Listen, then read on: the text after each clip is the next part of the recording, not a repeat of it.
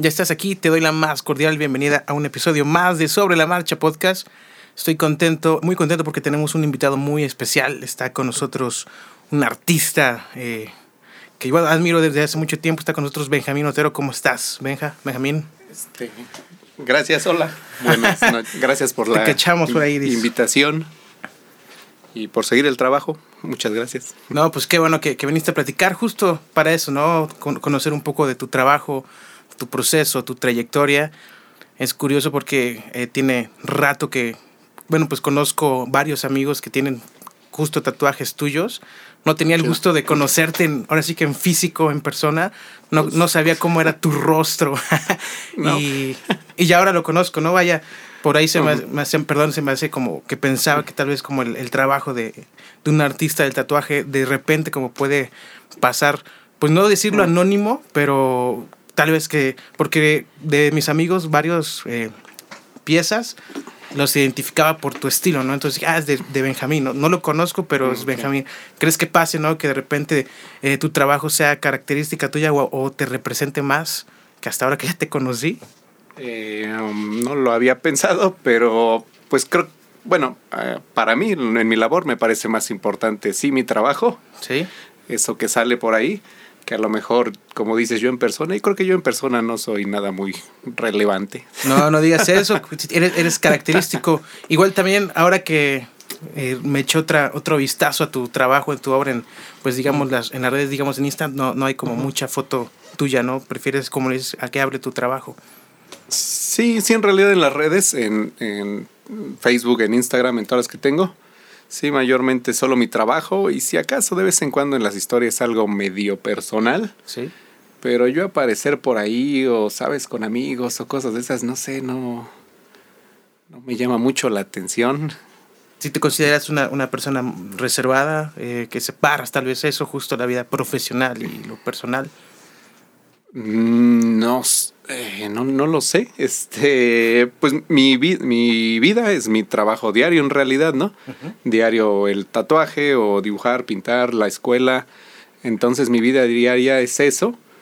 Y a lo mejor sí las cosas como ya mucho más personales de amistades, familiares, se, quedan ahí sin redes de alguna forma. Se quedan en casa, se quedan contigo. Sí, sí, sí que lo prefiero así. Muy bien. Pues para la banda que, que, lo conoce o que tal vez no, que no lo sepa, Benjamín Otero es un artista gráfico, es diseñador, por ahí tiene una maestría diseño, eh, diseño industrial. es maestro también, docente, está en la gestal y aparte, justo como yo te conocí por el, por el tatuaje, Benjamín, en este sentido y estás en, un, en una onda completamente artística en, en, todo lo que haces, ¿cuáles son tus principales acercamientos, ¿no? Sé por ahí que desde pequeño dibujas, pero ¿cómo es que tienes estos acercamientos con el arte, con el pincel, con el dibujo, con el lápiz? Eh, sí, sí, así como lo mencionas, sí me tocó de, desde niño ya hacer cosas. Eh, de niño, mm, desde que tengo memoria, más bien empecé a hacer como escultura, modelado en plastilina. Eh, escultura era la onda. Y ya como en la secundaria y la prepa empecé a dibujar y como en la familia se hacían cosas de esas, no profesionalmente, sino de hobby, pues como que crecí con eso. Y la idea desde niño ya era dedicarse a cosas así, eh, diseño, arte o algo por el estilo. ¿Tú lo hacías para, por entretenimiento, ¿no? El moldeado, dibujo, todo ello. O si era de que tomaste tal vez cursos o talleres desde pequeño. Mm, de pequeño no tomé cursos como tal, pero sí me enseñó, este, pues con mi familia, que te digo, mi, mi abuelito pintaba y hacía música por hobby, ¿no? Eh, mi papá fue el que primero me enseñó a, dibujar, a pintar, a cosas de ese tipo, entonces no fui a clases, pero bueno, mi hermana también dibujaba y pintaba, entonces como que era algo familiar. Ok. Y ya después ya empecé a, a tomar cursos y cosas así, ya más adelante. Ya más que en la, en la adolescencia, ¿no? En la prepa. En la prepa, sí, en la prepa ya dibujaba, ya pintaba, ya hacía aerografía. Y quizás sí ya en la prepa ya eh, tuve taller de diseño, ya aprendí a hacer serigrafía, aerografía y atrás un poquito más enfocado a cosas funcionales y eso me la dio. Sí, ya como le dices, como encontrarle el, recurso, ¿no? Cómo, cómo vas a explotar y cómo vas a aprovechar este, eh, eh, pues esta habilidad, ¿no? Porque se ve reflejado en, en, tu trabajo, en todo lo que haces. ¿En qué momento te das cuenta tú, Benja, de qué es lo que quieres, ¿no? O que realmente pues lo, lo haces bien, ¿no? Porque empezar como un juego cuando eres niño y ya posteriormente eh, darle un enfoque, ¿cómo es que tú te das cuenta? Ajá, mira, no, no lo sé exactamente en qué momento fue, porque, pero sí desde niño, no sé en qué momento, sí, a lo mejor de niño suena a cotorreo de me voy a dedicar a hacer diseño, a hacer arte, pero en realidad, pues así se quedó, eso seguía siendo. Eh, no me consideraba muy bueno. Eh, en realidad el nivel que tenía creo que era como muy estándar. Entonces tampoco había... Pues de niño es como de, bueno, sí, ahorita dice eso el niño a ver qué cosa hace después, ¿no? Sí. Pero sí en algún momento lo fue sucediendo y, y eso decidí. Entonces toda la vida he estado haciendo estas madres. Es, es, lo que te acompaña ¿no? con el día. Eh, ¿Cómo fue como, digamos, también la, la, reacción? ¿no? Por ahí vino tu compañera, vino Julia, de platicábamos también cómo es la reacción. Eh, hace muchos años, bueno, no, no muchos, pero hace años donde la carrera de diseño real relativamente era, era nueva. En tu caso también aplicó así, no sé si te apoyaron tus papás o vieron también que traías el talento. ¿Cómo fue ahí ese, ese empuje? Eh, sí, afortunadamente siempre he tenido apoyo familiar sin ninguna cosa, solamente pues era como un tanto desconocido, ¿no? Saber si hacer arte o hacer diseño era, pues ya sabes, la idea todavía de que no, pues no estudies arte o diseño porque pues de eso no se puede vivir o es para vagos o cosas de esas, ¿no? Entonces como que sí tenía, había cierta incertidumbre de, bueno, a ver a qué se va, de, a ver si se iba a vivir de eso este güey, ¿no? Pero no, afortunadamente bien y pues veían que yo desde antes de entrar a la universidad, pues yo ya estaba en ese tema eh, años antes, ¿no? Desde morro. Ya desde ahí te, estabas empezando a, a, adentrar más, ¿no? Sí, sí, sí, ya desde entonces. Un tema que me, me interesa mucho y me gusta en lo particular es justo el, el tema del tatuaje, el cual también pues puedes aprovechar, ¿no? Eh, justo desde que empiezas a hacer dibujos, empiezas a, a involucrarte con, con la creación visual, ahí cómo es justo también el, tu acercamiento con el tatuaje, ¿no? ¿Cómo fueron tus primeros inicios para como artista? Ya en el tatuaje, pues bueno, eh, digo de niño, hace chingo de años, hace digamos 30 años. Ok. Este, el tatuaje no es, sí era diferente a lo que es ahora. Yo creo que estaba cambiando de ser muy underground a ya ser un tanto más comercial porque ya empezaba a haber estudios en algunos lugares, ¿no? como en ciudades grandes, entonces eh, esa parte también me latía, esto también fue lo que me acercó que la parte gráfica, la parte artística, sobre todo de esos años eh, noventeros, digamos, sí. donde pues se asociaba el tatuaje más con estas culturas eh, o subculturas que se le llamaba, entonces el tatuaje tenía que ver con, ¿sabes? Con el metal, que con el reggae, con el punk, con toda esa corriente de, de vagos. Rebeldía, rebeldía. claro, rock and roll, era rock and roll, el tatuaje totalmente, el tatuaje, las perfos, las portadas de los discos, las revistas de ese tipo, la literatura de ese tipo, entonces era como todo ese compendio, ¿no? Claro. Y, y eso era lo que atraía mucho, todo, todo ese arte, todo, todo el ambiente en ese sentido, ¿no? Y ahora el tatuaje es diferente, ahora es mucho más parte de la cultura popular, sí. que también está bueno, tiene sus partes chidas, pero en un inicio a mí eso fue lo que me jaló, todo, todo el arte y toda la literatura en esos temas eh, de subcultura que se le llamaba en esos años. Hoy en día, ahorita que lo platicas, que es como una cultura pop popular, eh, digamos aquí en Jalapa, bueno, tal vez la Ciudad de México sí está un poco más abierta, ¿no? Pero ¿cómo ves, tal vez por llamarlo así, la cultura del tatuaje? ¿Crees que se ha dado más apertura en cuestión de la sociedad, ¿no? De que, pues como lo dices, generalmente se se hace un estereotipo, un arquetipo de las personas con tatuajes. ¿Crees que sí se ha dejado un poco atrás eso hoy en día? Eh, sí, claro, ha cambiado mucho en los últimos años. Sí, todavía no hace, ponle, hace 10 años, entre 10 y 15 años, todavía mucha gente era de hacérmelo chiquito o hacérmelo donde no se vea porque pues, no voy a conseguir trabajo, porque me van a ver feo las señoras de la esquina, porque que van a pensar mis papás, etcétera, ¿no? Todavía existe, pero ya es una, ha cambiado mucho y hay una tendencia para que prácticamente es, ya no hay casi ningún pedo, ¿no? Obviamente, eh, claro, no al 100% y a todo el mundo les va a gustar o a tolerar, pero ya es súper diferente. Este, en Jalapa yo creo que sí hay eh, un cambio enorme porque en Jalapa sí hay, pues por todo este contexto de culturas, de artes, de diseño, que sí hay mucho en la ciudad, pues sí, eso ha explotado la, la cosa. Entonces sí, aquí sí no hay rollo, ¿no? Claro, el DF lleva más años viendo gente rayoneada por ahí en las calles, ¿no? Sí, todos los visitantes que tiene por ahí, ¿no? sí, claro. Inclusive los extranjeros. en tu caso, Benja, eh, ¿has tenido algún, algún caso peculiar, no sé, en estos años, eh, de que, pues no sé, no, pues que te vean mal o te nieguen el paso a algún lugar, tatuajes, eh, porque tú sabes, ¿no? Y, Sí, claro, un chingo de veces, ¿no? Ya menos creo. O sea, por ejemplo, ya en la calle creo que ya es menos eh, raro que veas a alguien con los brazos tatuados, ¿no? eh, pero sí, ¿no? Del, no hace muchos años todavía eh, era bien pesado que a cada ratito, por ejemplo, te estaba parando la policía en la nada calle. más por verte con el Nada más tatu. por verte pandroso, ya sabes. Eh, Claro que para entrar a lugares, lo mismo, ¿no? Un chingo de lugares, pues no te dejaban entrar, sobre todo los antros, ¿no? Este. Pues gente en general, ¿no? Sí. Que, que digo otra vez, regresando a hace 20, 30 años, ya, ya soy un viejo, eh, hablabas tú de tatuaje y la gente ya torcía el hocico, ¿no? De, oye, oye, ese debe ser un vago, un delincuente, etcétera, Eso ¿no? es lo que te digo. Y ahora, este, pues no, ahora en realidad ya creo que se ve muy como de, ah, está cool, guau, guau, es un oficio y, y ya chido, pero sí, claro que ha habido con varios aspectos, claro, con algunos familiares, con familiares de parejas, no, claro que sí, en los años ha sido un pedo.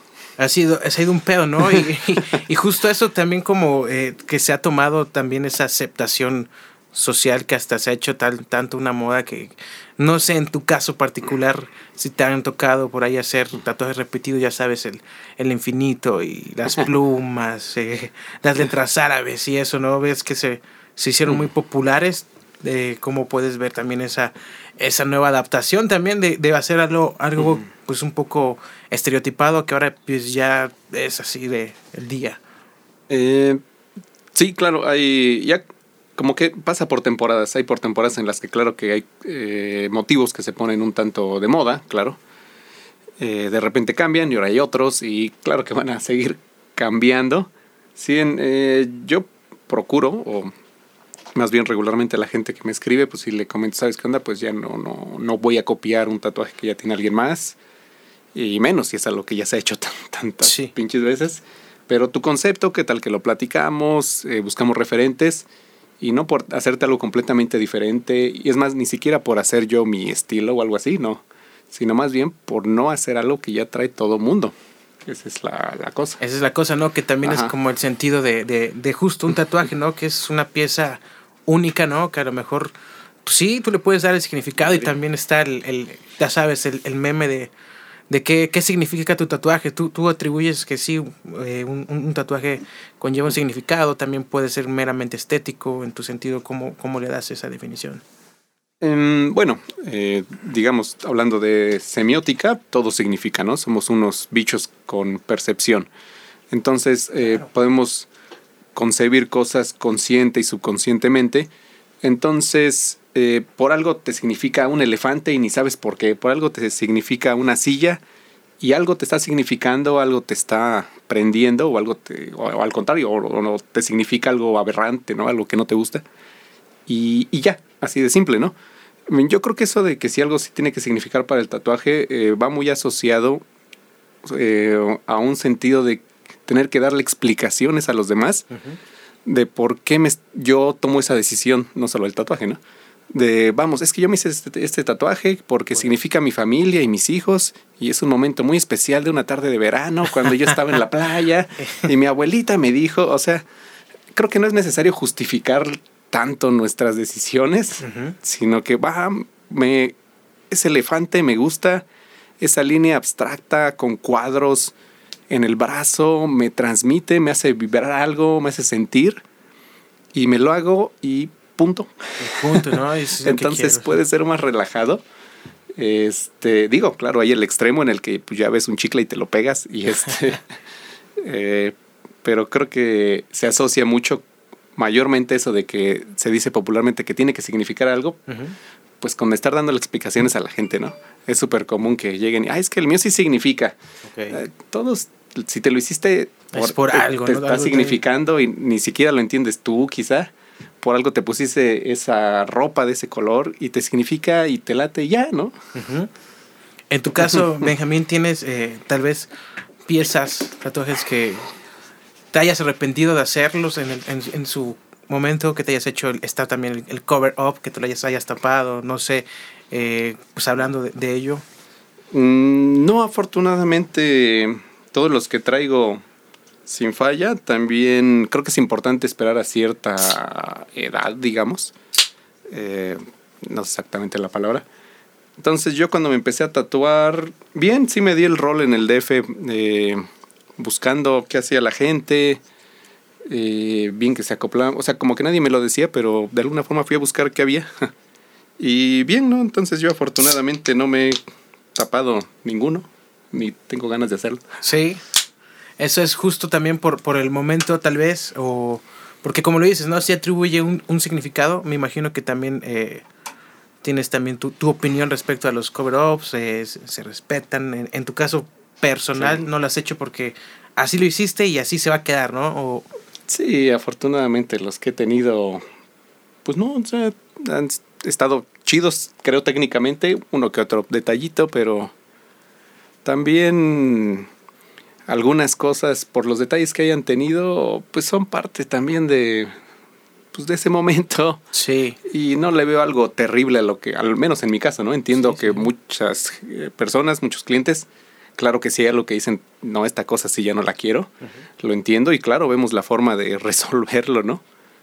Sí, no, un buen de, de, clientes. Sí, te has, te has topado de todo, ¿no? Y me imagino, por ahí platicaba también alguna vez con, con un amigo también que, que, le tira el tatuaje, que yo decía que un, un artista del tatuaje está eh, como involucrado en, en, pues, en, en, muchas ramas, ¿no? También hace como, no de todólogo, pero eh, justo como te llegan personas que a lo mejor atribuyen un significado, eh, tú que estás, digamos, metido en, en la onda cultura prehispánica, te investigas, ¿no? Eh, como que le sabes de todo, ¿no? Eh, ¿Tú desde cuándo comenzaste a tatuarte?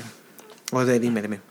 Este, yo empecé a tatuarme ya cuando tenía, acaba yo de entrar a la universidad, tenía como 18, 19 años. Sí. Entonces, tranqui. Eh, y eso que decías de todo, estudiarle de todo. Sí. Eh, fíjate que antes, eh, cuando se iniciaba a tatuar, pues sí era el punto porque trabajas en una tienda y tenías que atender a, pues, a lo que te cayera. Entonces de alguna forma aprendías a hacer eh, japonés, tribal, eh, letras, entre comillas todo, ¿no? Ahora creo que ya es mucho más la tendencia marcada a que cada quien de alguna forma tiene su línea y a lo mejor hasta solo atiendes la línea que se te antoja. Sí. Y también está bueno, ¿no? Em, a mí me tocó empezar con ese tipo de cosas, entonces pues no me consideraría que sé de todas. de a poquito me, me latió porque sí me sirvió de experiencia haber hecho tribales, haber hecho japonés, haber hecho muchas cosas que de alguna forma sirven para alimentar ya la tendencia personal y o para resolver diferentes problemáticas, ¿no? Sí. Pero también a quien le interese solo hacer su línea, pues muy respetable y chido. Es chingón, ¿no? Eh, en, este, en este proceso, ¿cómo fue que encontraste justo tu línea, no? veo que tienes mucha influencia y, trabajas mucho bio, biomecánico, biomec. Eh, tienes los trazos y también trabajas mucho con, con negros. De repente sí te veo eh, trabajos a color, pero ¿cómo fue también ese proceso de encontrar tu, tu estilo, no? Hasta el momento hay eh, eh, estilos en específico que, digamos, los prefieres pausar o que no trabajes o que disfrutes más en específico tatuar. Mm Sí, ándale, como eso que comentas, que hay cosas que disfrutas más, a lo mejor lo tienes hasta más cómodo porque ya lo tienes más ensayado. Pero también disfruto mucho resolver proyectos eh, pues que no estoy acostumbrado. eh, obviamente sabiendo que sí puedo resolver la parte técnica sin causar un pedo.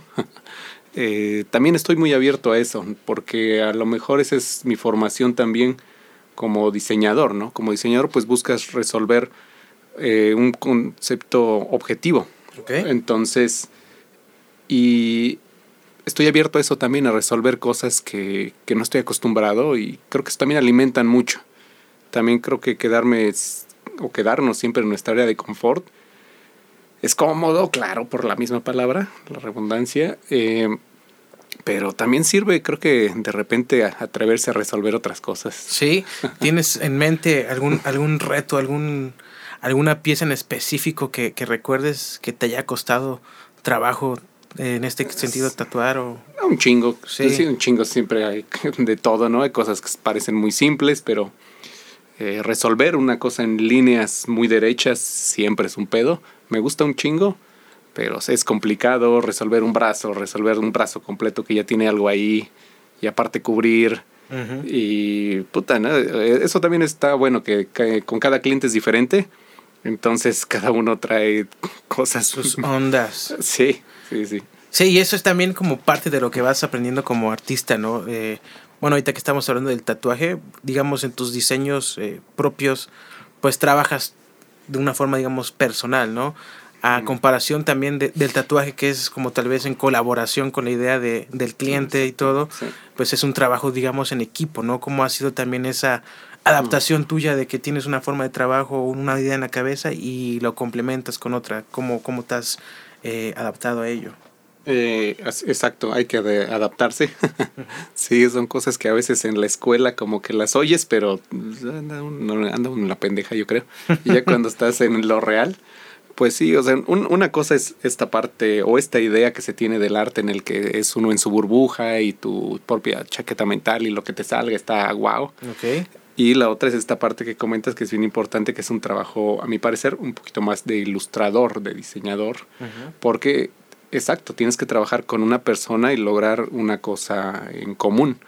Y lograr eso en realidad está cabrón a veces hay gente con la que, claro, te entiendes más, compartes ideas, sale, fluye, hay libertad creativa, sal y ya.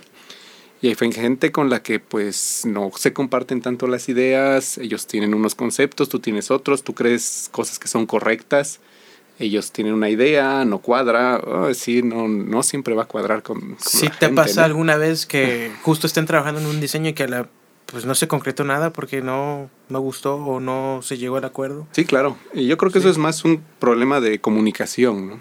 Eh, porque, digo, yo en, mi proceso trato de decirle, preguntar, ¿sabes qué onda? Eh, ¿Qué quieres? ¿De qué tamaño lo quieres?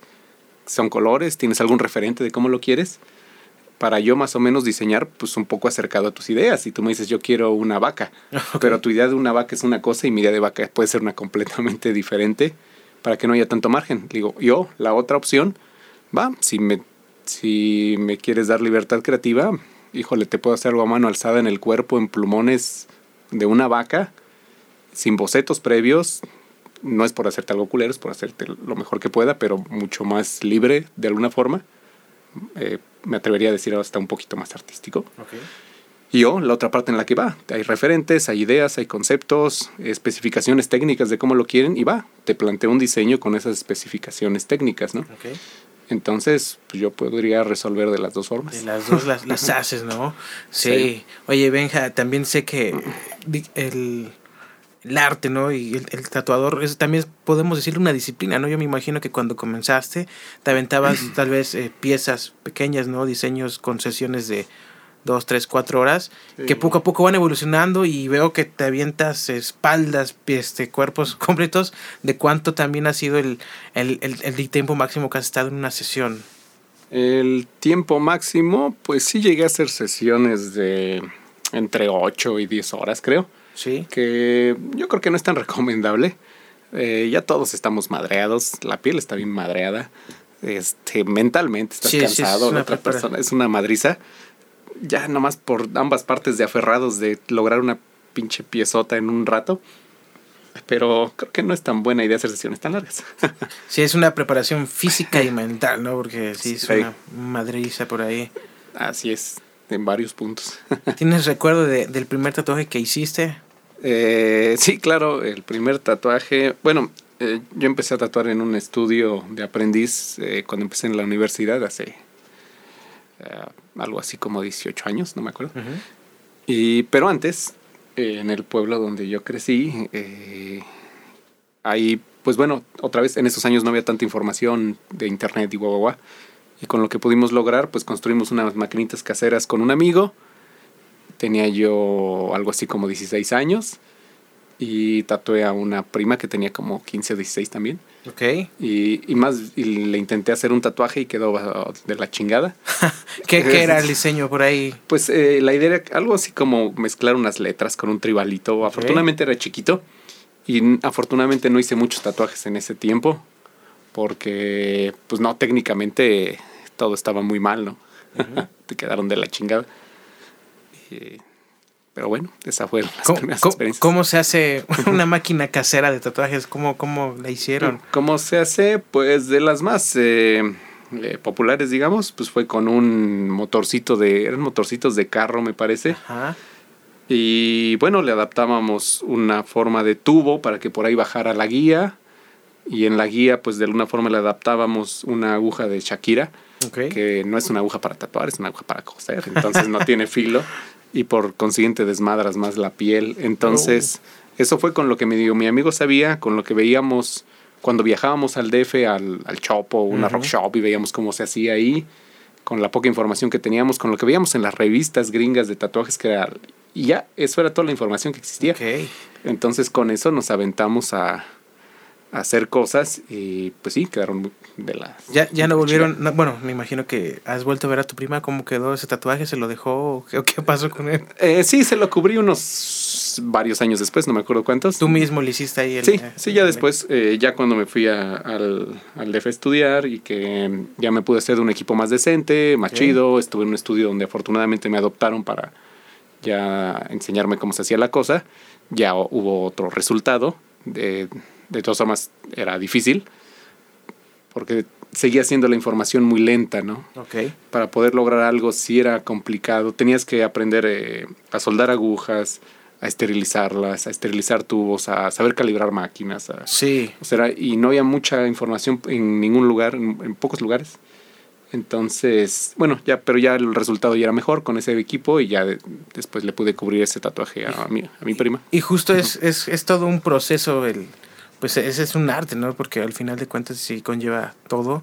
Eh, ¿Tú crees, bueno, una persona que, que tiene, digamos, la habilidad de- del dibujo, ¿no? Que se le da bien en papel o, o algún lienzo, tiene, ¿crees que sea eh, más fácil para él el, la onda de hacer el tatuaje? O sea, ¿cuál es la diferencia o la transición de dibujar en un papel a ya plasmar en, un- en- en una piel? Eh, la diferencia es este, enorme. Sí se hay cosas en común. eh, en el tatuaje y en varias disciplinas, por ejemplo, en la escuela se comenta mucho que, que el- los que dibujan en diseño o en áreas creativas, los que dibujen tienen un paso adelante que los demás, porque al final el dibujo es un lenguaje donde está en directa comunicación lo que piensas con lo que ejecutas, que es tu mano. Entonces, eso es un lenguaje que sirve para muchas cosas. Eh, en el tatuaje yo sí creo que debería primero de haber una formación técnica en ese sentido de cosas que sí hay en común, que es pues, eh, conceptos básicos de contraste, volumetría, eh, fluidez, composición, antes de agarrar una máquina. Claro. Pero pues no todo el mundo comparte esa idea, ¿verdad? Este, y ahorita comentabas del si el tatuaje del arte, yo el tatuaje eh, es un oficio. Sí. Y ya dependiendo cada quien, si lo puede volver un diseño, una ilustración, si es una cosa muy artística, si es solamente un oficio copy-paste de lo que está de moda. Entonces es una técnica para plasmar gráfica y cada quien va a hacer lo que pueda, ¿no? Tú sí lo, sí tú lo consideras como, como un arte, eh, en el sentido de que, digamos, tú, pues como, como, como diseñador, que también justo tienes todas las, las técnicas, eh, sabes también la, la composición, contraste, colores, los diseños, ¿lo, lo consideras así, digamos, en tus tatuajes, En, en mis tatuajes, bueno, eh, creo tus que piezas? mis piezas, eh, digo, el tatuaje puede tener todo esto que comentaba. Y en mis piezas, pues considero que, eh, no solo en el tatuaje, sino en mi labor en general Sí. eh, creativa, puedo o tengo la capacidad de resolver proyectos de diseño y proyectos de arte. El, el- pueden ir de la mano. El diseño y el arte es un, con- un discurso enorme que nunca termina. Pueden ir de la mano, pueden ir muy separados. El diseño tiene esta posibilidad de objetividad, de resolver cosas. El arte es otro lenguaje en el que puede haber ambigüedad, puede haber una pregunta, puede haber cosas mucho, un lenguaje muy personal, con abstracción, y es, puede ser muy subjetivo, de alguna forma, ¿no? Entonces, eh, he tenido esa carga toda, no sé, mi carrera o antes. Eh, en la universidad, algunos maestros me decían, ¿sabes qué onda? Tú te equivocaste y tú no debiste haber estudiado diseño, debiste haber estudiado arte. Y varios otros maestros me decían, no, tú estás, naciste para esto, ¿no? siempre he tenido esa cosa, ¿no? Que si arte o diseño, y ahora con los años he tratado de educar eso y poder diferenciar el uno del otro o mezclarlos y poder hacer en mi tatuaje o en mi labor profesional, puedo hacer diseño para resolver en común con un proyecto con más gente, yo puedo hacer mi labor artística, digamos, con mis viajes personales totalmente ambiguos y subjetivos, y que a lo mejor también eso luego lo adopta alguien y lo quiere llevar en la piel, o quiere comprar un cuadro, o lo quiere plasmar en un muro, está chingón también. Entonces, eh, ha sido un proceso, pero me siento chido de tener poder resolver de, de las dos formas.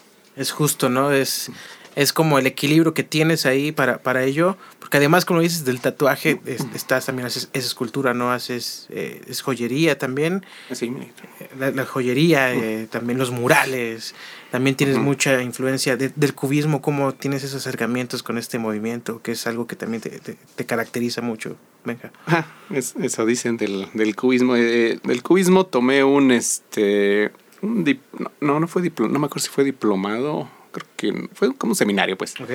En el Museo de Arte Moderno hace un chingo de años. Y yo ya traía esa tendencia también un poquito de la geometría, sobre todo muy inspirado por eh, González Camarena, que es uno de mis artistas favoritos y muralistas de los chingones. Sí, claro. Con Siqueiros y toda esta banda.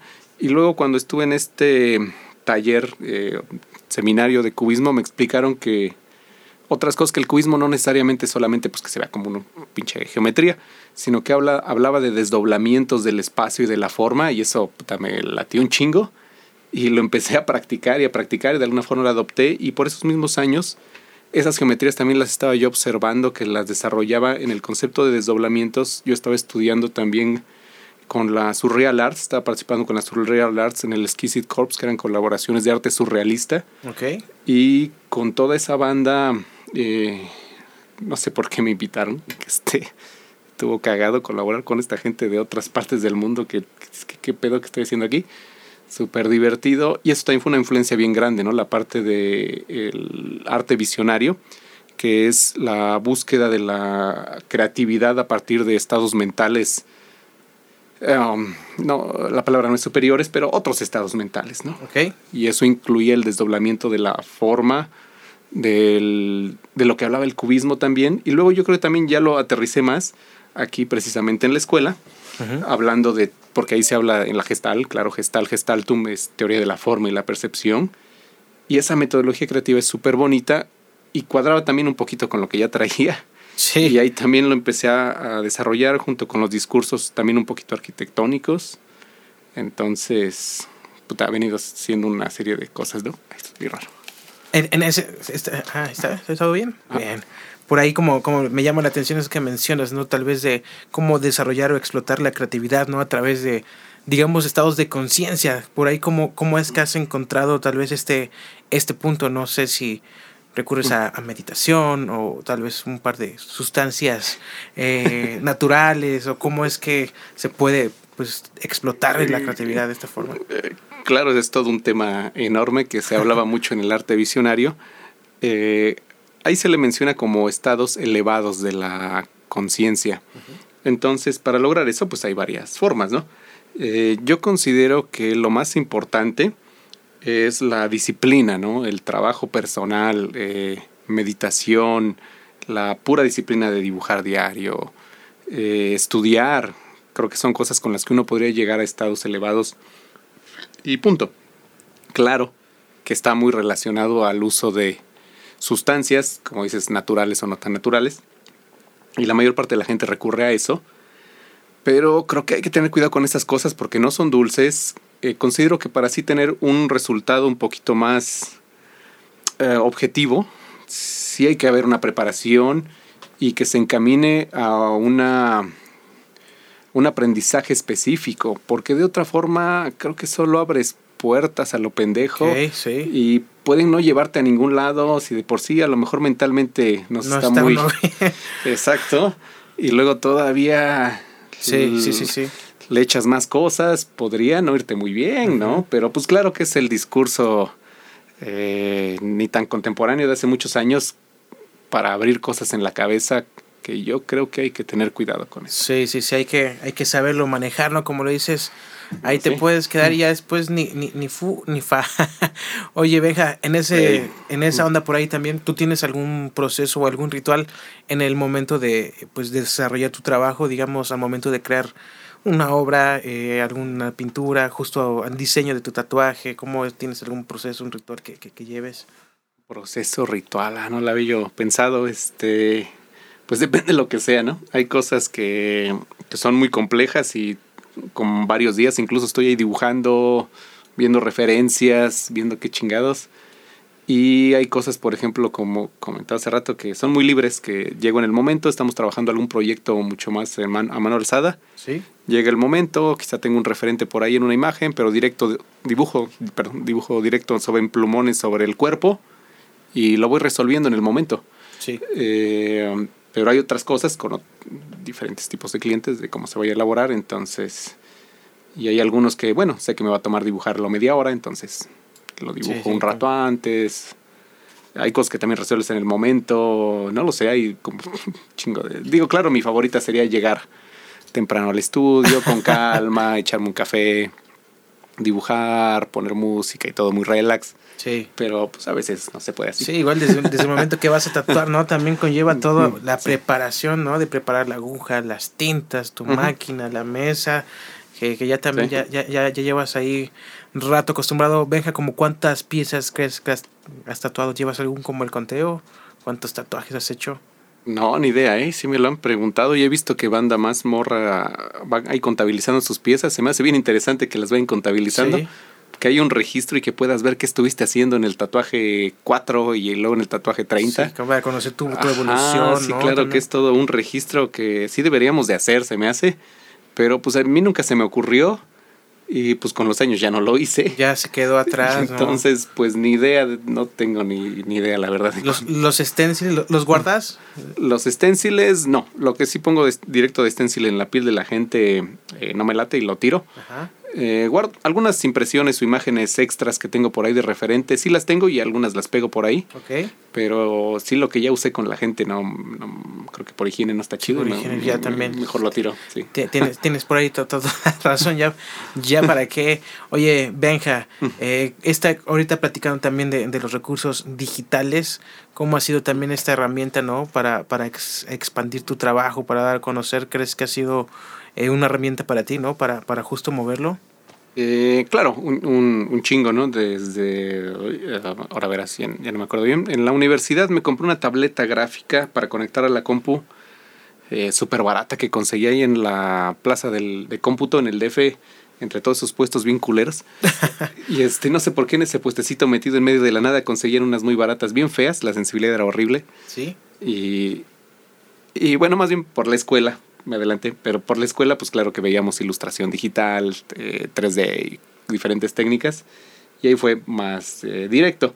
Me refería a la tableta porque la tableta, pues en esa ya es la conexión más directa de tu trazo con la tableta y se va el trazo directo a la máquina. Claro, ¿no? Entonces, pues claro que sí, eh, yo he explorado eso del trabajo digital desde, sí, desde la universidad, supongo. Sí. Y, y claro, me, me, ha gustado ir de un punto a otro, ¿no? Lo digital, luego de regreso a lo tradicional, digamos, cosas clásicas como el óleo, el dibujo, el carbón, luego de regreso a lo digital o híbrido, mucha cosa híbrida también, entonces sí, sí ha tenido, eh, he hecho proyectos de fotografía también digital y análoga, entonces sí, a mí me le gusta ir de un punto al otro, ¿no? De lo digital a lo tradicional.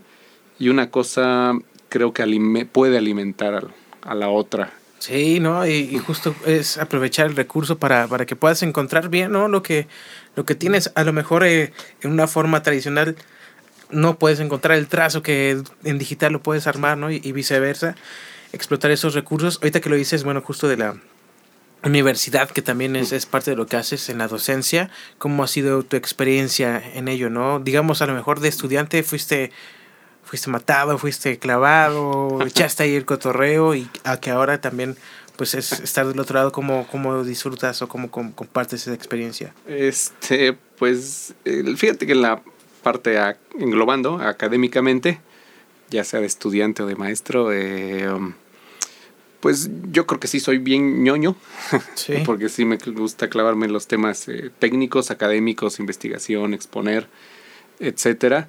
Eh, claro que también cotorré, sí, por, por supuesto. este eh, ahora pues ya tiene varios años que ya di el viejazo, entonces pues ya no tanto. Pero creo que esa parte es importante también, pues también hay momento para todo, ¿no? Eh, eh, claro que sirve mucho, alimenta. Creo que debería yo de darle un poquito más a la, investigación. En, desde la universidad hasta ahorita, algo en común es que, por ejemplo, ya en los primeros semestres de la universidad yo ya en la mañana iba a la escuela y en la tarde ya me iba yo al estudio a tatuar. Bueno, hacía tatuajes, también hacía yo perfos. Y ya hacía yo algunos proyectos de diseño también con unos cabrones. Y ahorita, pues igual, algunos días voy en la mañana a la escuela, de ahí me voy al estudio a tatuar, otros proyectos de diseño. Entonces creo que en ese sentido no han cambiado tanto las cosas. Sí. Y aparte justo, ¿no? Es, es como el día a día porque estás como pues, todo el día en el, pues, chambeando, ¿no? En tu tiempo libre, ¿qué te gusta hacer? ¿O te gusta seguir dibujando? ¿No hay? O, ¿qué e, Exacto, si es el tiempo libre que haces, pues dibujo. Y cuando trabajas, pues dibujo. este. Es parte de tu vida, ¿no? Sí, yo ahora ya, ya creo que ya he tratado de hacer otro tipo de hobbies también un poquito, ya no tan de eso, que también ha sido saludable. También ha sido saludable tomarse un día de descanso que eso por muchos años no lo hice. Mm, eh, no, no lo sé, de, de, morro pues está la idea de, digo, me sigue gustando. La idea de, yo me dedico a esto, este es mi oficio, eh, yo le otorgué mi vida a esto, me quiero morir trazando, me quiero morir haciendo lo que hago. Eh, es una idea muy romántica, ¿no? Y ahora me sigue gustando. Okay. Pero también si tengo un día libre creo que está chido, ¿no? Sí. Y en ese momento era pues va, o sea, me voy a desmadrar el cuerpo haciendo esto, voy a desvelarme y partirme la madre haciendo esto. Y, y bueno, de alguna forma a veces sucede, pero creo que ahora ya se administra uno, dices, va, el cuerpo pues ya le estoy dando en su madre. No lo pide, no lo pide. sí. Y dices, ah, creo que también estuvo chido salir a pasearme y hacer algo diferente y y descansar el cuerpo y la cabeza. Eh, no sé. ¿Cuál es el aprendizaje que te llevas, Benja, englobando todo lo, lo, que haces, que es pues lo que, lo que te, te da justo eso vida, ¿no? Los trazos, el, el arte visual en este tiempo de tu carrera, así lo llamamos, ¿cuál es el mm. aprendizaje que te llevas? Órale, esa está, esa está buena, no, no, no, no lo sé.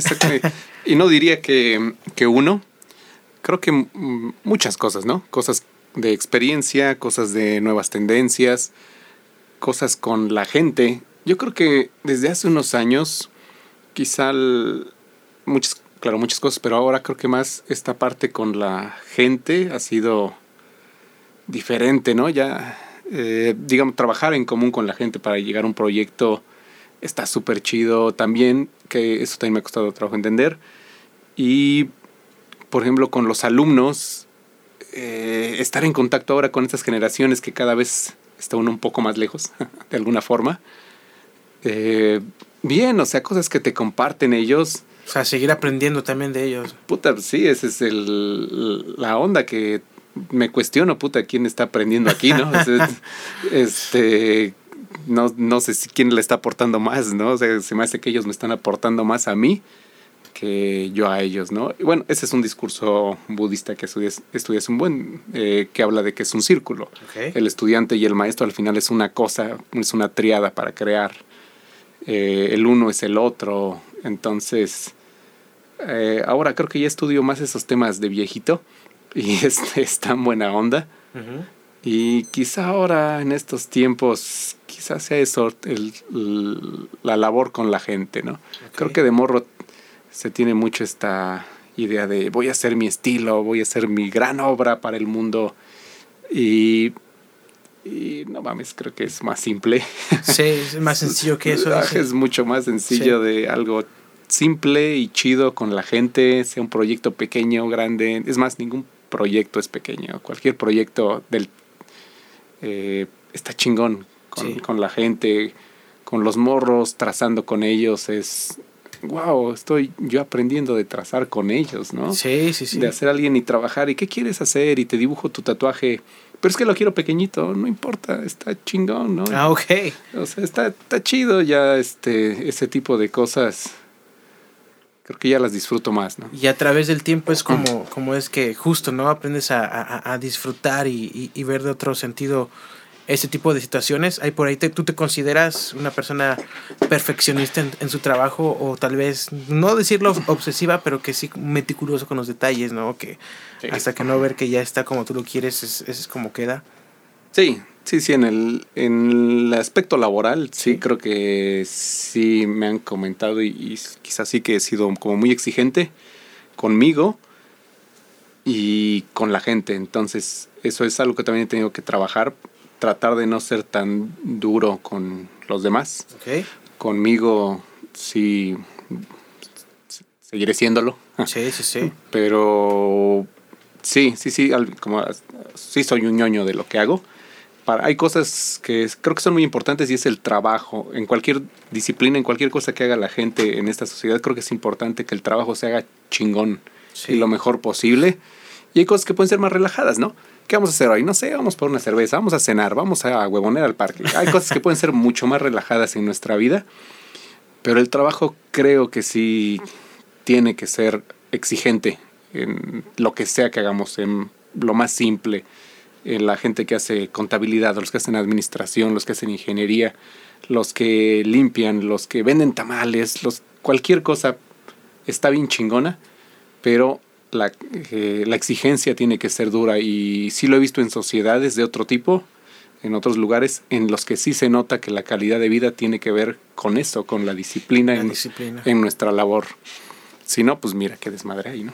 y, y, tu trabajo, como te lo decía, ha hablado por ti, eh, hablando de, de, justo de diseño, de ilustración, de tatuaje, y no me dejarás mentir que, que, que eres bueno en lo que haces. ¿Consideras que justo eso es lo que ha hecho tal vez la diferencia o que caracteriza tu trabajo, no que la disciplina o qué consideras que hace diferente tu trabajo al, resto?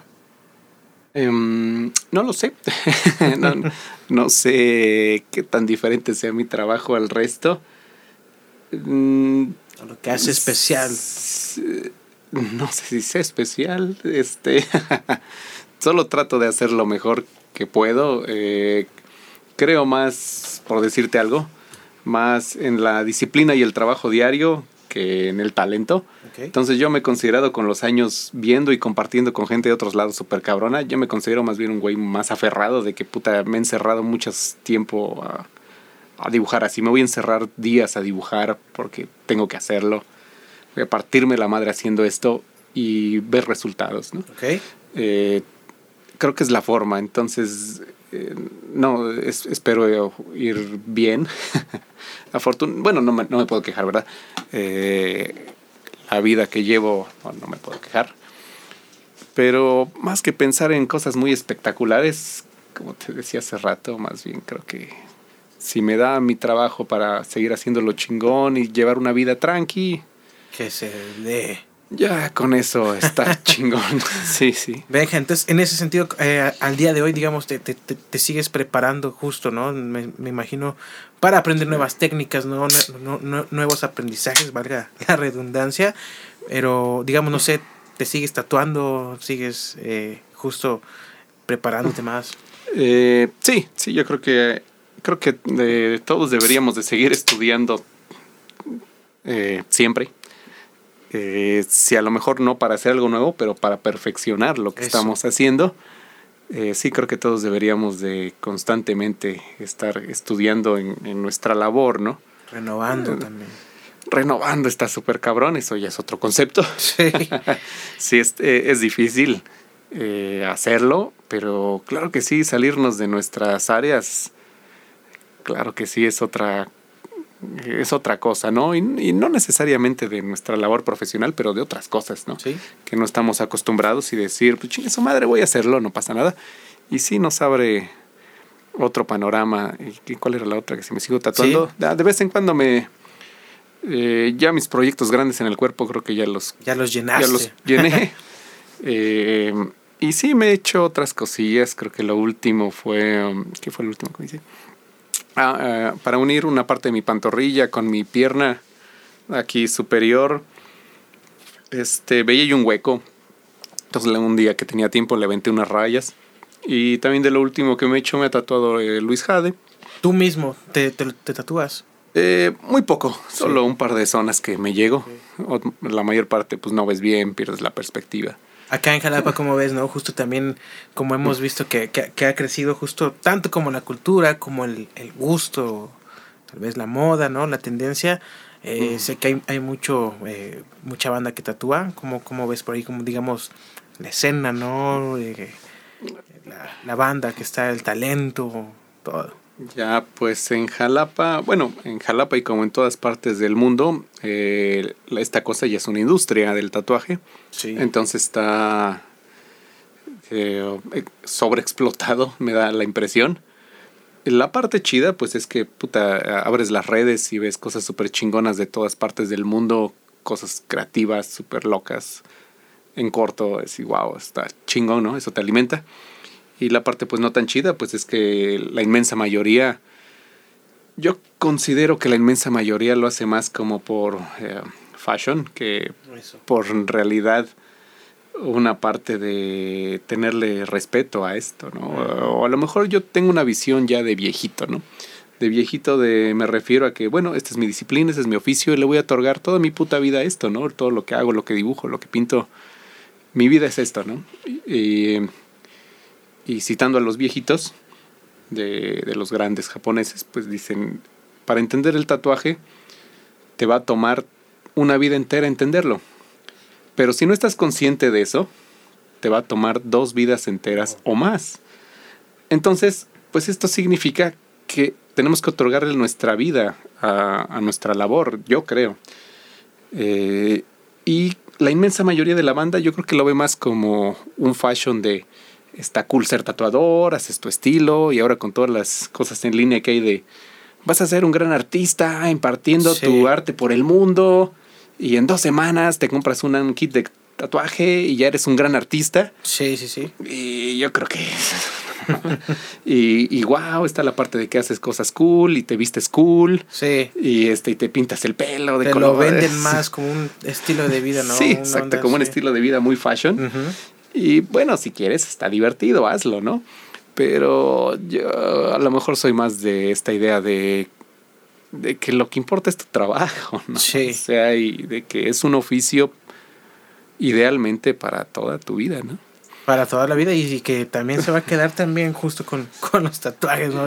y, que la gente se lo va a llevar. Sí, además, entonces, sí, yo lo veo más por ese sentido. por ejemplo, eh, ajá, ves la foto de un tatuador y bueno, sí, todo muy cool y guau, guau, guau. Pero ¿Por qué no, por ejemplo, se vende la imagen de ser un carpintero bien cool?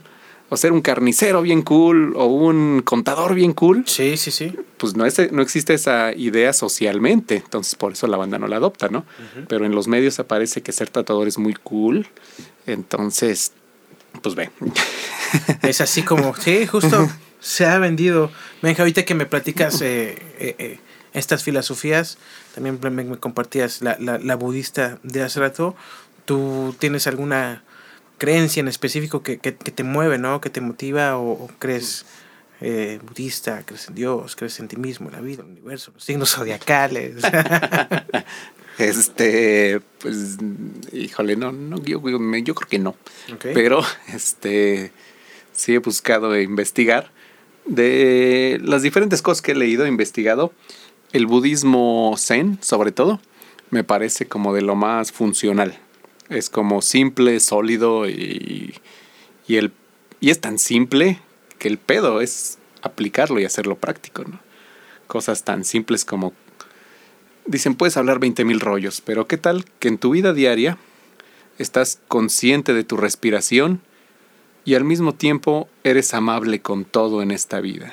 con lo que haces, con tu labor, tu acción, con la demás gente, con los demás seres. Y punto.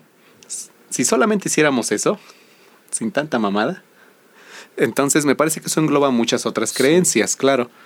Pero eh, eh, he leído, me gusta mucho la parte del simbolismo, he estudiado cosas de ocultismo también. Y está chingona, hay cosas muy densas y muy debrayadas. Pero creo que al final todo podría resumirse en algo mucho más simple y amable. Ok. Es, ser, ser, bueno, ¿no? Ser una persona. Sí, al final con eso está chido. Y creo que no es necesario eh, etiquetas de si soy judeocristero, si soy budista, si yo vibro más alto que tú, Oye, si, ah. si, mi yoga es más chingón que el tuyo. O sea, no mames. Eso, ahorita que hablamos de las modas, ¿sí, sí, sí crees en los signos zodiacales o, o hay más o menos? En los signos zodiacales, pues la neta, eh, pues la neta no mucho. Este, así como se maneja la cosa es... Más que como todo ya está de moda también. Ay, sí, sí, este... Digo, claro que entiendo que hay cosas que, por ejemplo, una flor voltea a ver el sol, ¿no? Por algo, ¿no? Esa es energía, esa es magia, esa es una conexión directa con el del microcosmos, con el macrocosmos. Eh, los árboles, el viento, todo tiene que ver con ese macrocosmos, con esa cosa de afuera. Pero, ya que tenga que ver con la cosa de soy Sagitario y entonces por eso, tengo malas parejas, y por eso ya tengo una predeterminación a X cosa. Esa cosa tan de las ideas mezquinas humanas me parece como... Eh, no voy a usar una palabra despectiva, pero... no, no, no van contigo. Pero no, híjoles, no. Y, y, bueno, y si existe esta parte de que, bueno, ya estamos configurados para algo en específico, si es que existe, de todas formas no me gustaría seguirlo, ¿no? Pero me gusta más la idea de, le llaman de la mano izquierda, de tú construir tu, propia cruz, cosa. Tomar tu propio rumbo. Sí, bueno, si existe un destino, me vale el carajo y prefiero yo buscar la forma de yo construir el mío, ¿no? Porque tengo que estar dependiente de esas madres, pero bueno. El libre albedrío lo, lo, construyes tú, Benja. Si no hubiera sido dedicarte a las, digamos, lo artes visuales, y tatuaje, ¿a qué otra cosa te hubiera gustado dedicarte, Benja? ¿Te hubiera gustado ser corredor o atleta o no sé? atleta, fíjate que sí he practicado deporte en diferentes momentos de, de mi vida, pero ahí considero que nunca he tenido muy buen nivel. Okay. Pero bueno, por cotorreo me la he pasado muy bien también cuando he llegado a ser ¿Jugaste fucho? ¿Qué? fucho, ah. bueno, jugué de cáscara con, en el pueblo con la banda de, pues de la colonia, que así era, y súper bonito, nada muy formal. Más bien practiqué básquetbol muchos años, de morro. Después del básquetbol ya en la universidad conocí a las malas mujeres y pues ya tuve que dejarlo un rato, había, que ocuparse de eso. Y lo practiqué kendo como un par de años. Okay. Y lo, ya me vine para acá y ahora pues haga, hago bici. Pero este, pero, ¿cuál era el punto? ¿A qué, otra cosa te hubiera gustado dedicarte si no, no fue ah, justo este, el, eh, es el punto. Eh, pues fíjate que me gusta mucho, desde morro también me gustaba leer mucho filosofía. Entonces me quedé con la idea de estudiar filosofía y hierbas. Y de repente me pongo a leer alguna cosa, claro. Pero pues ya por puro gusto, que también eso me parece bien. Y yo, pues quizá la música o, ah, sí. o algo. Yo creo que sí, al final una cosa de humanidades o de artes la música, te, te, gusta por ahí Tool? Por ahí ve también que tienes eh, eh, Alex Gray, ¿no? También es... Ah, claro, sí. Alex Gray, de hecho, es el máximo exponente del arte visionario. Sí. Que es el, este, esta parte que comentábamos de elevar la conciencia, ¿no? Pero bueno, Alex Gray ya, es, este, ya está en otro rollo. Sí he leído algunos libros de él y... Sí, ya ya se quedó en el viaje. Ya se quedó por ahí, ¿no? Justo lo que decíamos de, abusar, ¿no? De, ello. Em, bueno, la ventaja de él es que él sí lo logró canalizar a una parte súper constructiva, ¿no? De crear obras súper chingona. Y, sí, ahí están. Y entonces, en ese punto, pues, pues, chido, ¿no? O sea, lo, lo logró enfocar a eso y la mayor parte de la banda no lo enfoca a ni madres. Y sí he visto que también has tirado por ahí una, un, par de tatuajes de, de, su obra, en su estilo, cómo fue también ese proceso, porque sí lo veo y digo, ah, eso como cómo sale esto, cómo nace, ahora imagínate recrearlo. Y no, súper cabrón, está súper difícil. Alex Day no le pone más detalles porque no le caben. Entonces está cabrón. Eh, fíjate, ahí hablando no solo de Alex Gray, pero de, por ejemplo, transmitir una obra ya existente a la piel, pues hay que hacer la ecuación de, bueno, en el lienzo es una cosa, en la computadora es una cosa, en la piel es otra cosa. Y qué tipo de piel también, ¿no? Depende también todo ello. Eh, sí, exacto, depende todo. Entonces tiene que haber más tamaño para que quepan los detalles o quizá no hacer todos los detalles. Eh, súper laborioso. Me gusta, eh, me gustan también mucho los detalles, algo muy intrincado, está súper bueno. Me cuesta también trabajo, eh, pero sí, hacer un Alex Gray, sí he hecho algunos y siempre son la bronca. Sí. sí, pero chingón, chingón. Sí, sí, además es un personaje que, digo, sí me, sí me late muchísimo su obra, claro que sí me ha inspirado mucho digo, cuando estaba más en la Surreal Arts, él es parte de la Surreal Arts también. Entonces por ahí pues él, es el máximo ícono. Eh, y bueno, y también haberlo leído estuvo interesante hasta cierto punto. Una parte sí está súper buena, constructiva. Y leyéndolo me da la impresión que a veces sí ya se quedó en el viaje. El, está chido, pero... Pero ya también hay que saber hasta, hasta dónde, ¿no? Hasta dónde, sí. sí es complicado de repente ahí lo que dice el Alex Gray, pero chido. Chingón, Benja. Oye, ahorita también que platicabas de, de hablamos justo de los tatuajes, que es un tema también que me gusta mucho. Puedes tener todo el cuerpo, tal vez lleno de tatuajes, ¿no? De tinta, pero la cara no, ¿no? Pero ya te tatuas la cara y, bueno, yo, yo, yo imagino, pienso que se hace una diferencia, ¿no? Que, que piensas también de los tatuajes en, en, la cara, que también últimamente están muy de moda, ¿no? Sí. Eh, bueno, el tatuaje en el rostro, eh, ese sí sigue siendo un tabú. El tatuaje en el rostro, el tatuaje en, la, en los ojos, por ejemplo. Cosa y sigue siendo un tabú porque, em, pues al final, uno cuando interviene el cuerpo, otra vez cambian los significados de uno. Y cuando intervienes el rostro sí hay un cambio psicológico fuerte y social. Entonces yo creo que sí hay que estar un poquito más preparado para eso eh, más coherente con uno eh, por los resultados que podría eso arrojar.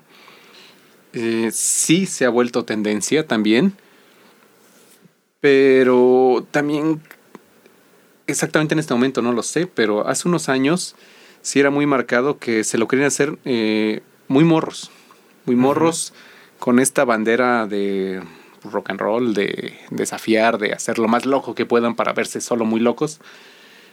Y pues ver qué consecuencias puede traer eso a futuro, ¿no? ¿Tú has pensado tatuarte el rostro alguna vez o este de, momento no? El rostro nunca lo he tenido en, mente en realidad. Eh, si es un tabú, yo creo que un rollo social y psicológico personal, sí, con otra fuerza. Creo que hay que tener cuidado para hacerlo. Hay que estar conscientes, eh, estudiar, yo creo que primero tatuarse otras zonas del cuerpo, ver las consecuencias que puede tener en tu vida social, si es que vas a seguir queriendo estar socialmente activo o te vas a ir al cerro, lejos de todo. Eh, entonces, creo que hay que pensarle. Al menos de que ya estés bien consolidado, ¿no? Y en pensamiento y... y todo también, porque sí cierra tal vez puertas. Sí, y fíjate que no solo en México, ¿eh? ese sí es un tema internacional, sí, platicándolo con banda de otros lados, ahí tatuando, eh, se comentaba eso que al final sí es un tabú todavía, todavía es algo que eh, se vuelve estridente socialmente. Eh, claro que estoy a favor de que cada quien que se haga lo que se pegue chingada madre, pero también que sean conscientes de eso y en relación a eso, brinco, ¿ah? que por ejemplo, tatuándose muy morro, como lo veo también ahora, es que muchos morros eh, están muy tatuados. Sí. Como el meme que está por ahí. No es lo mismo estar muy tatuado que estar bien tatuado. Entonces, hay un chingo de clientes que de morros hicieron pues, chingaderas y cosas que ahora estorban para hacer un proyecto más complejo y con otro desarrollo no diría mejor, pero sí ya con otro desarrollo ahora con los años. Y bueno, ya te tapizaste de chingaderas, ¿no? Eh, entonces, refiriéndome a la parte de hacerte decisiones fuertes, eh, muy en la pendeja o muy morro o algo así, ¿no? En el momento. Entonces, creo que hay que tener cuidado con eso, ¿no? No digo que no se tiene que hacer. Considero que hay que tener cuidado y evaluar bien la situación pensar a futuro, que es algo difícil de morro. Eh, si de verdad vas a querer tener la cara tatuada a tus años que tengas o con la labor que vais a hacer o, o X, con la chingadera que vais a hacer en tu vida, ¿no?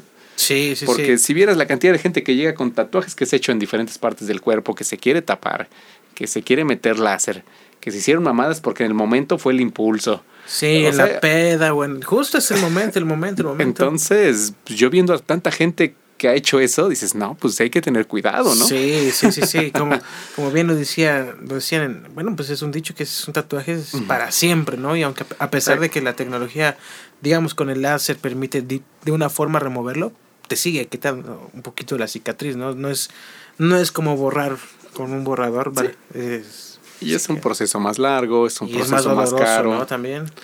Eh, ya no tanto. Creo que ahora las máquinas ya están más calibradas a que sean más sesiones, pero más tranqui. Entonces de a poquito van degradando el tatuaje, el cuerpo lo va asimilando más. Eh, mayormente creo que así se está trabajando ahora. Antes sí era una madriza. Pero de todas formas es una putiza.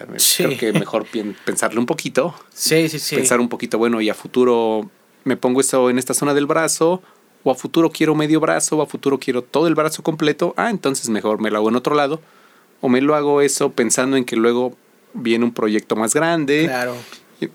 Y, se va a ver más chingón, más ordenado. Pero pues bueno. Aquí ahorita lo estás diciendo, ¿no? Pero igual también para la banda que pues que está viendo, ¿no? Y como lo dices, que hay, hay morros o, bueno, no tanto jóvenes, eh, cualquier persona que esté como con la intención de, tatuarse, que tenga la idea, que, podrías aconsejarle, ¿no? Que podrías recomendar a la banda que quiere empezar con su primer tatuaje, ¿no? Como para que también puedan comenzar pues, de una forma chida. Eh, sí, ahora eso es bien difícil porque ahora a diferencia de hace 20, 30 años, es que ahora hay tanta información, tantas cosas que ahora es difícil poder decidir qué hacerse, ¿no? Sí. O sea, ves, ves un chingo de estudios, ves un chingo de gente tatuada, ves un chingo de videos en YouTube y hablan de estilos, hablan de tendencias, hablan de que quién es el bueno, eh, tantas cosas que se hablan ahora que ahora es difícil. Si tú vienes de cero, puta, ¿cómo tomas la decisión? ¿Cuál es lo correcto, no? ¿Por cuál ¿Qué es lo correcto? Eso está ahora súper difícil. Bueno, siempre ha sido, a lo mejor ahora es muy saturado de información.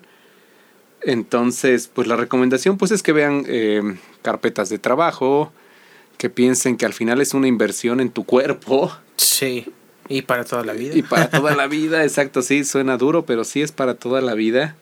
Eh, pues ver, yo creo que hay ese entendimiento de ideas con la otra persona que te va a tatuar, para que no haya malos entendidos. Y, y creo que es preferible ahorrarle un poquito más para llevarte algo chido.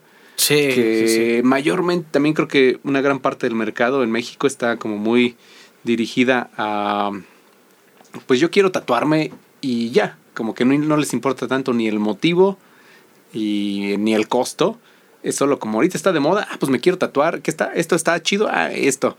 Y oye, pero ¿qué tal que te hacemos X cosa y en diseño y guau, No, yo quiero esto y eh, bueno, es complicado, ¿no? Entonces yo creo que sí vale la pena tomarse el tiempo de revisar y eh, investigar y esas cosas que no nos gusta tanto. Ahí aplica el meme de, de, un amigo me lo hace por 200 baros. Totalmente. Digo, entiendo la parte también de apoyar a la banda que está empezando, ¿no? Eso también está chido. Pero, pues, también hasta qué punto, ¿no? Entonces, evaluar pues, todo eso, ¿no? Si quieres pues, algo, pues bueno, también revisar una carpeta de trabajo. Eh, platica con la gente, a lo mejor si te acomoda el resultado que te va a dejar alguien que está empezando y está chido. Sí, sí. Y a lo mejor pues si quieres otros resultados, pues ve qué te puede resolver cada quien, ¿no? Sí. Si tomarse el tiempo de revisar a, a detalle, quizá. sí, comparar, ¿no? Justo ver comparar, todo claro. lo que tenemos, que tenemos. Venga, pues, pues ya estamos casi, casi, casi, casi, casi llegando al, al final de, de, de, este episodio, de esta charla. ¿Qué es lo que más disfrutas de todo lo que las ramas que desenvuelves fotografía, mural, esculturas, eh, tatuaje, diseño, ilustración, por ahí también entras a, la animación, eh, ¿qué, es, ¿qué es lo que más disfrutas en general de, de, lo que te da tu carrera, ¿no? ¿Qué es lo que más te llena? Eh, pues todas, en diferentes puntos están chidas. como hace rato comentamos, sí disfruto mucho con gente con la que cuadramos y hacemos cosas y sale todo bien chido. Eh, disfruto mis partes muy personales de, por decir, estoy haciendo ahorita unos dibujos y unos óleos totalmente libres y experimentales, a ver qué sale. Sí. También esa parte es muy bonita. Eh, diferentes en diferentes momentos. Está, está chido. ¿eh? No, no podría decir cuál. Hay piezas por ahí, digamos, como estos que, que, que me platicas de, de, estos dibujos, estos óleos, que los reserves únicamente para ti, que lo hagas por el mero gusto y que a lo mejor no, no lo subas a, a redes o tal vez no lo, no lo, no lo vendas, no lo, no lo ofrezcas, no sé, que únicamente te llene y te lo quedas.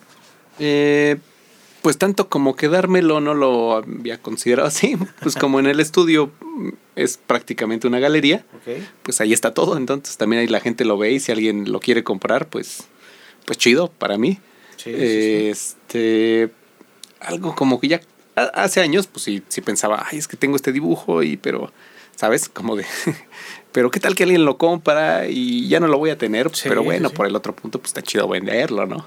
Entonces ya ahora más bien si alguien quiere comprarlo, pues que se lo lleve. Que se lo Y- lleve. Y, ya si no, mejor, no, mejor lo escondo entonces, para que no lo tengan.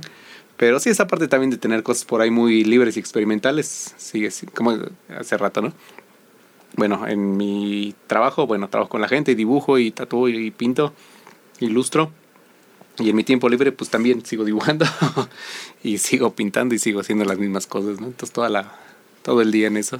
¿Qué música Pero es chido. escuchas cuando, cuando pintas, dibujas, tatúas? ¿Tienes algo? O dependiendo, digamos, no sé, la, la, la hora que vas a tatuar o lo que vas a hacer, ¿se influye también la música en ti? ¿Cómo es un factor la, la, la música? Ajá. Este, casi siempre pongo las mismas pendejadas, pero pues sí, sí, sí, eh, pues cosas más instrumentales, pienso yo, o sea, si es metal, pues metal, pero más instrumental o post-rock o algo progresivo, creo que me ha gustado para más continuo. También a veces le pregunto a la gente un poquito que si quiere algo tranquilo o algo más denso, ponemos algo más prendido. ¿Sí No, te ha tocado alguna no vez eso, no? Que, que, que, que toques, más bien que te toque, que digan un metal, un hardcore así po- poderoso. No, o sea, sí. Uh, casi no, pero sí, de Sí, repente. Más bien al contrario, creo que hay gente que dice que luego le estresa eso. relax, No, más relax. Pero ¿Tienes alguna sí. experiencia, Benja, que te haya tocado en, en el tatuaje, ya sea chusca, sorprendente o no sé? Porque pues en estos, estos dos años que llevas, me imagino, pues con gente, ¿no? Porque trabajas con gente. Si tienes alguna experiencia que, que quisieras compartir. Alguna experiencia, híjole, pues así sorprendente y o divertida, pues un chingo. pues ha habido de todo, ¿no? Este. Ah, trabajando, por ejemplo, en privado, pues sí ha sido diferente el trato con la gente. Cuando he trabajado en tiendas abiertas al público, ha habido de todo, ¿no? Gente chida que llega, gente de la chingada que llega, de la calle bien loca. Eh, en diferentes momentos, híjole, no sé, tantos que Sí, de no- todo que se... se no sabría cuál de, de todos en diferentes eh, lugares, en diferentes se ciudad- ha- ciudades. ¿Se te ha ido la luz alguna vez? ¿Te has Ah, quedado sí. que la máquina falle? ¿Que se te vaya por ahí una raya y que la compongas, no? Eh, de No, la eso sí raya ya no, no, tanto, sí pero del, de la luz sí. O sea, digo, cuando empecé a tatuar, por ejemplo, en, en un estudio pequeñito de una plaza más de barrio en Iztacalco, en el DF, pues sí las experiencias eran otras. Era pues la banda más eh, ñera, más de barrio. Y la experiencia era otra, Sí. un poco más o mucho más pesada.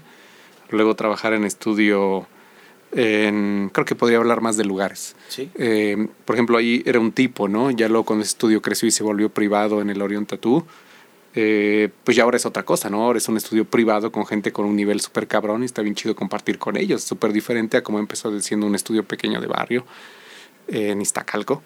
Y, por ejemplo, ya lo tatué en un estudio abierto al público aquí en Jalapa, en el Callejón del Diamante, hace un buen de años. Estuvo cotorro y divertido. A luego tatuar un estudio privado mío, a luego estar de invitado en estudios eh, en otras ciudades, en otros países incluso. Ha sido otra experiencia también. Entonces creo que podría hablar más de lugares Ok. y de tiempos que de una sola. Una experiencia. Esa que dices, hablando de lugares en, en públicos, sí se daba, bueno, me imagino que en, en Ciudad de México o en Estados Unidos es tal vez más frecuente, pero tal vez aquí en Jalapa de que llegara gente así como llegar a una tienda y comprar una, una playera o llegar a una peluquería, ah, oye, tienes libre, córtame el cabello. Sí había personas que llegaran, oye, tatúame, tatúame. Ah, claro, esa es una gran diferencia desde hace varios años que se le llama eh, estudio abierto al público, donde recibes walk-ins eh, o gente que viene de paso, caminando. Exacto, y que estás ahí en un horario en específico y resolviendo todo lo que puedas en el momento. Sí. Eh, también está chido, o sea, resuelves cosas, eh, atiendes a todos los que puedas y bien, tiene otra dinámica de estar en contacto con la gente, con la calle, está chido. Eh, en algunos lugares, ¿no? Este, y en privado, en un estudio más privado, pues es más por cita. Eh, yo me acostumbré más a eso.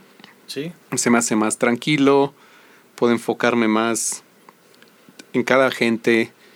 no estoy a medio tatuaje con gente que entra de la calle metiéndose, eh, sobre todo cuando hay gente pues más pues, sin ropa. Se me eh, considero que para sesiones grandes de tatuaje ha ayudado mucho a que pues, aguanten más porque están más tranquilos, en un espacio privado, tranquilo, más relax.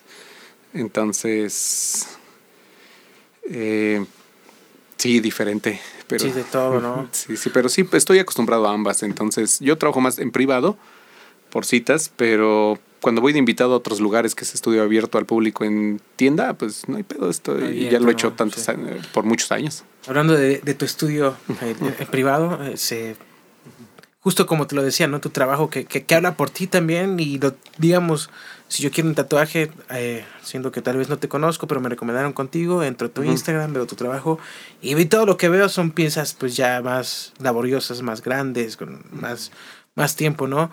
A lo mejor no sé si todavía te siguen llegando como los clientes que te decía de del infinito, de las plumas, de eso, ¿no? No sé si te siguen llegando por lo mismo o si te llegan, no sé si te has dado tú también como eh, pues tal vez esto ya no lo trabajo porque trabajo esto, ¿no? pues, mm, pues solo eso del, de hace rato, ¿no? Que si hago proyectos pequeños, o sea, no, no tengo pedos con eso, al contrario, está chido hacer proyectos chiquitos está bien chingón para mi espalda. Entonces esa parte está chida. Y no hay pedo, nos sentamos a dibujar y hacer el diseño del tamaño que sea. Em, tanto como de ya no hago tatuajes chiquitos, no. Más bien eh, es eso de, pues, si es esta cosa que ya la trae todo mundo. Eh, pues no. Sobre todo sobre el diseño, ¿no? No, no, voy a hacer eso. Ajá, no voy a hacer eso porque ya trae todo mundo. Más bien si te late ese concepto ¿Qué te parece que hacemos un nuevo concepto de... Estamos hablando de infinito, bueno, va. ¿Qué significa el concepto de infinito? ¿Qué formas representan el infinito culturalmente, simbólico, colores? Va, hacemos el nuevo concepto de infinito, va. Ah, excelente. Eh, y ya, hasta de una parte. Pero bueno, no con todo el mundo se puede trabajar así. Sí. Hay banda que no, no, no le late. No está bien también. Ese rollo. Es que yo lo quería así, ¿no? Pues disculpes, yo no, no, no voy a copiar eso que ya trae todo el mundo. Yo sé que suena mamón pero pues no se me hace chido. Oye, hablando así de, de, piezas pequeñas, ¿cuál ha sido el de tiempo, el, tatuaje más rápido que te has aventado?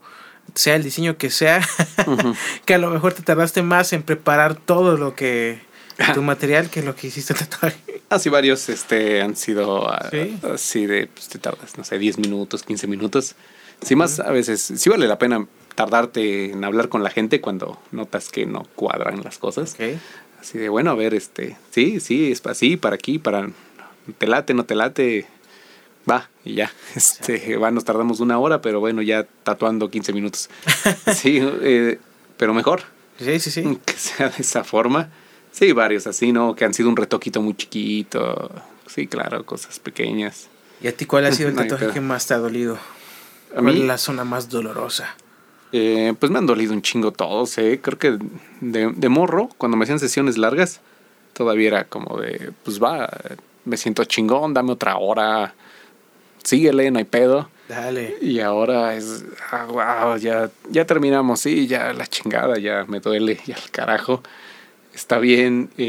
Mm, las articulaciones, yo creo que son las zonas más dolorosas. Me dolió muchísimo las palmas de las manos, me dolió mucho los dedos me dolieron un chingo, por las axilas me dolió un chingo, atrás de la rodilla me dolió un madrero, el cuello me dolió mucho, la panza me dolió. No, no Sí, sé, ya sí, un chingo. todo, de todo.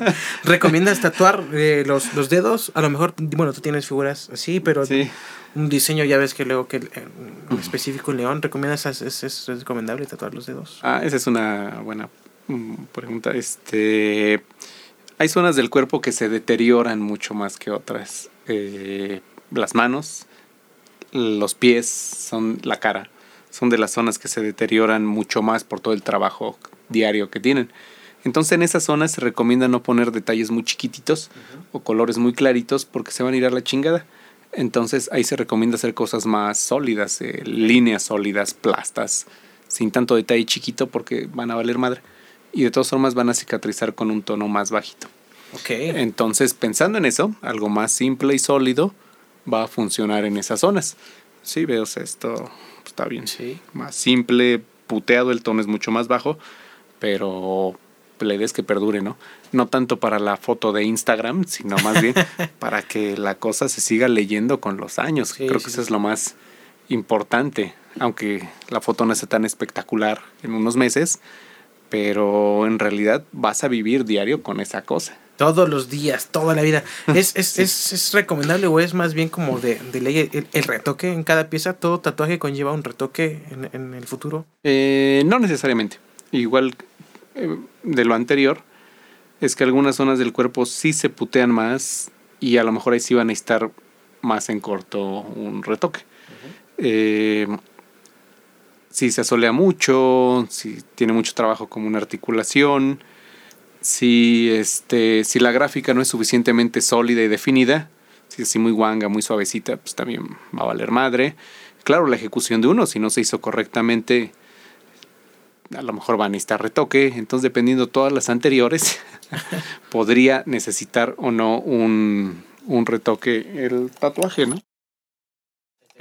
Entonces, eso es la, la, la cosa, ¿no?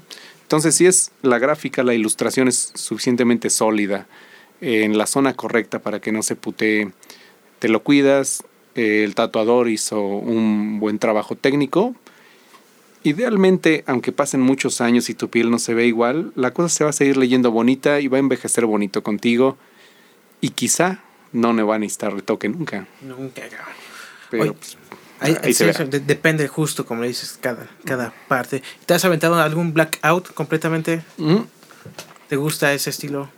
Claro, sí, esa gráfica es bonita. Bueno, es muy antigua, es, es de alguna forma tribal. El, el blackout. Eh, sí me late. Casi no me la piden. Este, está, Pues es, es raro, tal vez ya de- cuando para tapar algo, ¿no? ¿Se de más? hecho, técnicamente es difícil porque que quede negro parejito, sin ningún hueco, en unas sombras, en unos colores, vas viendo balance, le agrego, le pongo más aquí, allá, lo que sea. Pero en todo negro, eh, si te apendejas tantito, dejas un huequito y con toda la pintura de encima y lo hinchado, se te va ese huequito. Ok. Y cuando cicatriza, te vas a dar cuenta que dejaste unos putos huecos ahí y queda todo pardo. Entonces, técnicamente no es tan fácil. Y pues toda la banda dice, pues me relleno de negro. Bueno, pero que te lo rellenen parejito, Bien, sí. chingón de negro. Y luego ahora hay tantas tendencias, hay otras tendencias en las que usan unas magnum, bueno, me refiero a un grupo de agujas muy grandes, un chingo. Entonces en una sesión parece que hacen medio brazo, un brazo. Pero eh, si no se hace eso bien sólido, tantas putas agujas luego no rellenan parejo no todo. sirven para nada. es- En- entonces en la foto se ve espectacular. Y a ver, una foto sin filtros de Instagram de esa cosa, ¿no? Detalles, la realidad. Pero la realidad es otra, que eso Es otra otro, otro cosa. panorama del, del tatuaje, que, que ahora con los medios, puta, ves la cosa recién hecha y la foto y es espectacular. Ok. Y a ver Los fotos dos, cicatrizados. Y a los tres meses a ver cómo quedó. Ese, ese- ese es el resultado final del tatuaje. Exacto, ese es Sí. el, exacto, el panorama real Sí. es tu vida diaria con el tatuaje. Pero pues bueno, muchas gráficas van a micro, yo hago micro tatuaje hiperrealista en colores. Puta, esa cosa, tomarle una foto en pocos meses sin filtros para que se vea la no. Eh, y mucha gráfica en ese sentido. Entonces, pues, bueno, pero ahora, claro que se usa una foto de esas recién hechas y bueno, Como dices, para el Insta. Para el Insta. Para Pues, el Insta. Mi Benja, pues yo creo que con esto estamos llegando al final, ahora sí, de- del episodio. Te doy de verdad las gracias por haber venido a platicar con, con nosotros, compartir de tu tiempo y tus experiencias. ¿Hay algo más que te gustaría agregar para la banda que está escuchando o para ti que a lo mejor lo puedes ver en unos 5, 6, 7 años y que recuerdes este momento? Un mensaje para ti. Un mensaje para, el, para mí del futuro. Sí.